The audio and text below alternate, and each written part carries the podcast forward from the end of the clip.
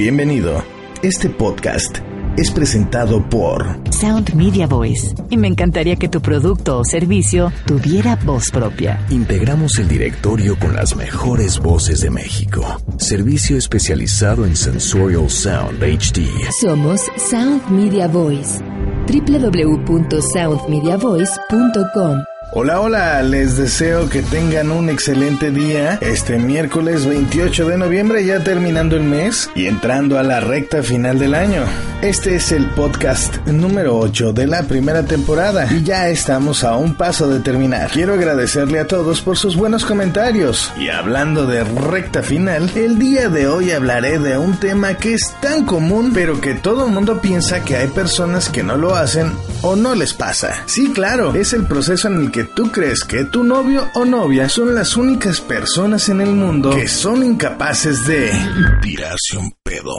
Y sí, hoy hablaremos de los pedorros y de los pedos y sus diferentes variantes. El primer tipo de pedo que hablaremos es el pintor. Píntame, le dije este caso, el individuo que se lo tira se da cuenta de que no debía habérselo tirado. Pero ya es demasiado tarde, porque el susodicho pedo venía con sorpresa o premio, pues. Generalmente todo mundo se da cuenta cuando alguien se tira uno de estos, porque el sonido es muy característico. Y lo peor es que todo el mundo a tu alrededor te dirá, no mames, güey, te cagaste. Este pedorro tiene dos opciones. La primera es ir corriendo a su casa a cambiarse, o la segunda es indagar cuánto quiere a sus calzones, pues después deberá tirarlos y prenderles fuego. El segundo pedo del que hablaremos es aquel en el que el individuo, por más que intenta sacarlo, es prácticamente imposible. Lo llamaremos el pedo orejudo, pues las orejas del individuo generalmente están rojas y la temperatura ha aumentado.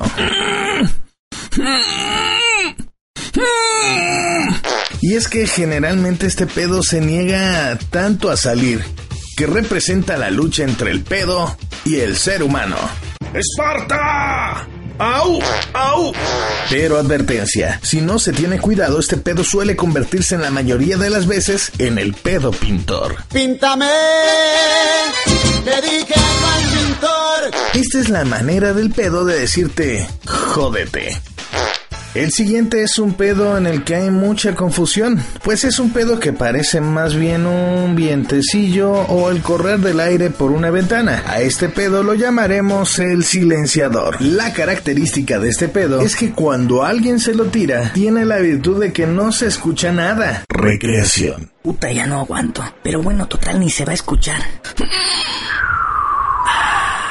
Lo único con lo que no cuentas es que al igual que cualquier arma, el sonido se puede inhibir, pero el olor a pólvora jamás. Puta, ya ni chingan quién fue. El cuarto pedo del que hablaremos el día de hoy es el mochilero. En este pedo, la característica que tiene es que parece que se ha quedado pegado al pedorro, como un mexicano que no ha dejado la casa de sus padres y tiene 35 años. Este pedo cuando te lo tiras así corras, todo el mundo sabrá que es tuyo, porque el pedo jamás te abandona. El pedo del que hablaremos para terminar este podcast es conocido como la peste negra y es conocido por mucha gente que ha logrado sobrevivir a uno de estos como algo inhumano, algo fétido, tóxico y que lo más probable es que sea el causante del calentamiento global. Es un pedo que hasta las lágrimas te saca. Y vaya que conozco a alguien que se los tira así.